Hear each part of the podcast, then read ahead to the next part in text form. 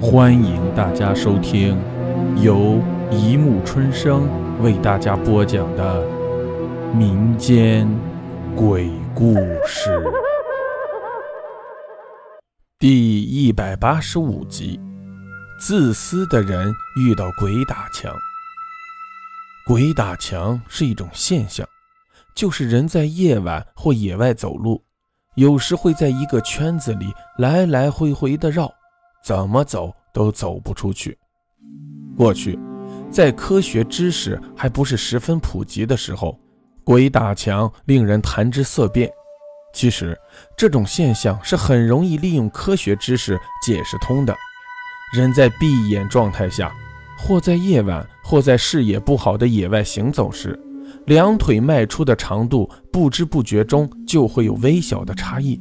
之后，人们就会陷入一个半径大约三公里左右的圈中，结果就造成了走不出去的状况。在科学并不发达的过去，遇到鬼打墙是很恐怖的一件事。我有一个宋姓的同学的爷爷，就给我们讲过他曾经遇到过一次的鬼打墙。宋老爷子是个手艺精湛的木匠，光复后。一直带着徒弟在吉林德惠一带靠手艺吃饭。由于他不仅手艺高超，而且在工钱上也不瞒天要价，他的团队的生意应接不暇，而且全是大活。这样一来，投奔他学艺的人越来越多，徒弟们也都勤劳肯干，很少有偷懒的。有一年，一大户人家儿子娶媳妇。找他们打家具。当时已近腊月门，东北大地上国共两党的军队正在酣战，兵荒马乱。东家心急火燎的要赶紧给儿子成家，每天都催着他们赶进度。宋老爷子领着徒弟们起早贪黑的干活。这时，有一个刚来的叫李福子的徒弟渐渐挺不住了。这小子可能是有烙病的病根，一受累就犯了。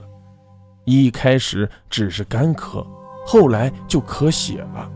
宋老爷子也想过领他去看大夫，可是东家催得紧，没办法，他只能先让李福子捡点轻活干，寻思着等活干完了再领他去找大夫。可谁想，这小子命短。就在即将完活的前两天夜里，咳血而死。断气前，他断断续续地留下了遗言，请求宋老爷子把自己应得的工钱给他送家去，一家老小等你下锅呢。对于自己的后事，简单处理，找张破炕席卷了，挖个坑埋了，别让野狗吃了就完了。当时。兵荒马乱，又急着赶活，师徒几人只好按照李福子说的，用破席卷了他，到城西的乱坟子岗草草埋了。但宋老爷子用边角料做了块简易的墓碑，写上李福子的名字，然后立在坟头。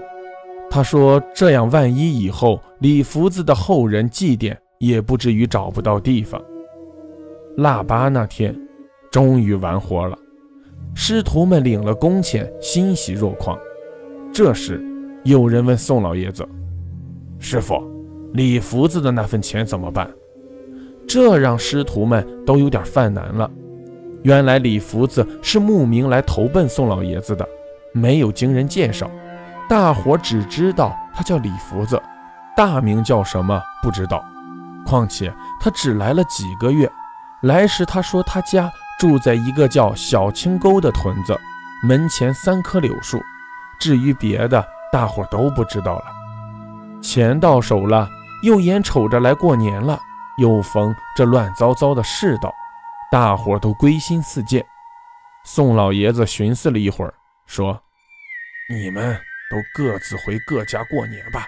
李福子的工钱，我想办法送到他家去。”临行前。东家准备了酒菜给宋老爷子送行，酒足饭饱，宋老爷子背着工具都上路了。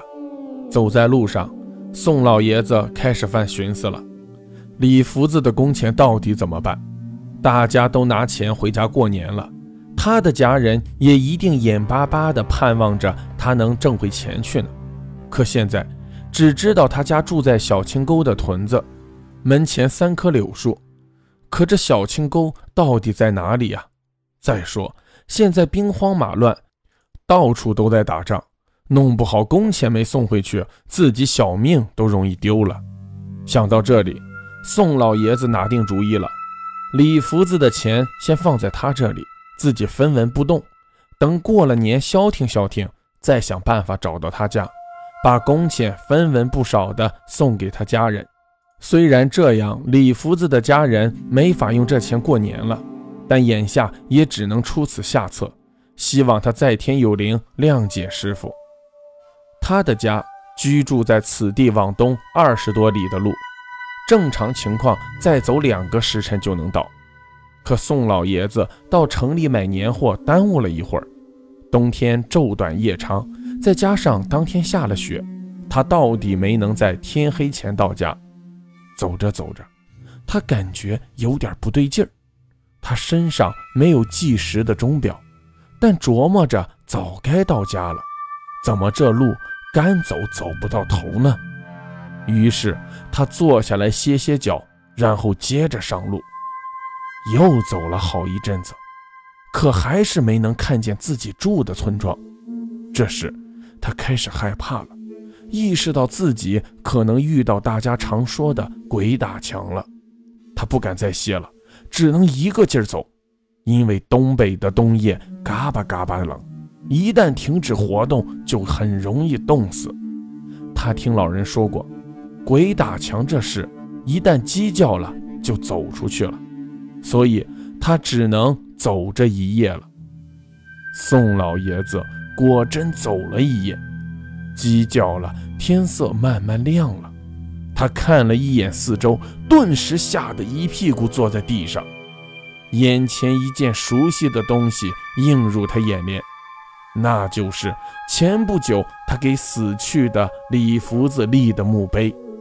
他本来是往城东走的，怎么走到城西来了？他再仔细一看，又被吓得魂飞魄散。只见李福子的坟周围的雪都被踩得实诚了，踩出了一条小道。原来这一夜他一直在围着李福子的坟绕圈儿。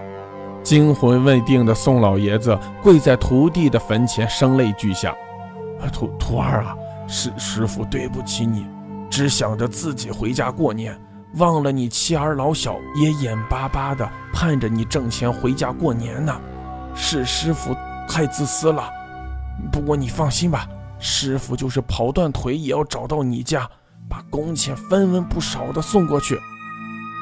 皇天不负有心人，老爷子一路打听，终于在腊月二十八那天找到了李福子的家。正如他想象的那样，李家家徒四壁，一家老小眼巴巴着等着他挣钱回来呢。宋老爷子把他的工钱分文不少的交给他媳妇，然后编了个谎，说李福子接个大活，过年不回来了，等挣了大钱再回来，了却了这桩心愿。宋老爷子如释重负，走起路来也特别轻快，高高兴兴回家过年了。讲完这个故事，宋老爷子很感慨，他告诉我们：人啊。不能太自私，要不然可容易遇到鬼打墙。好了，故事播讲完了，欢迎大家评论、转发、关注，谢谢收听。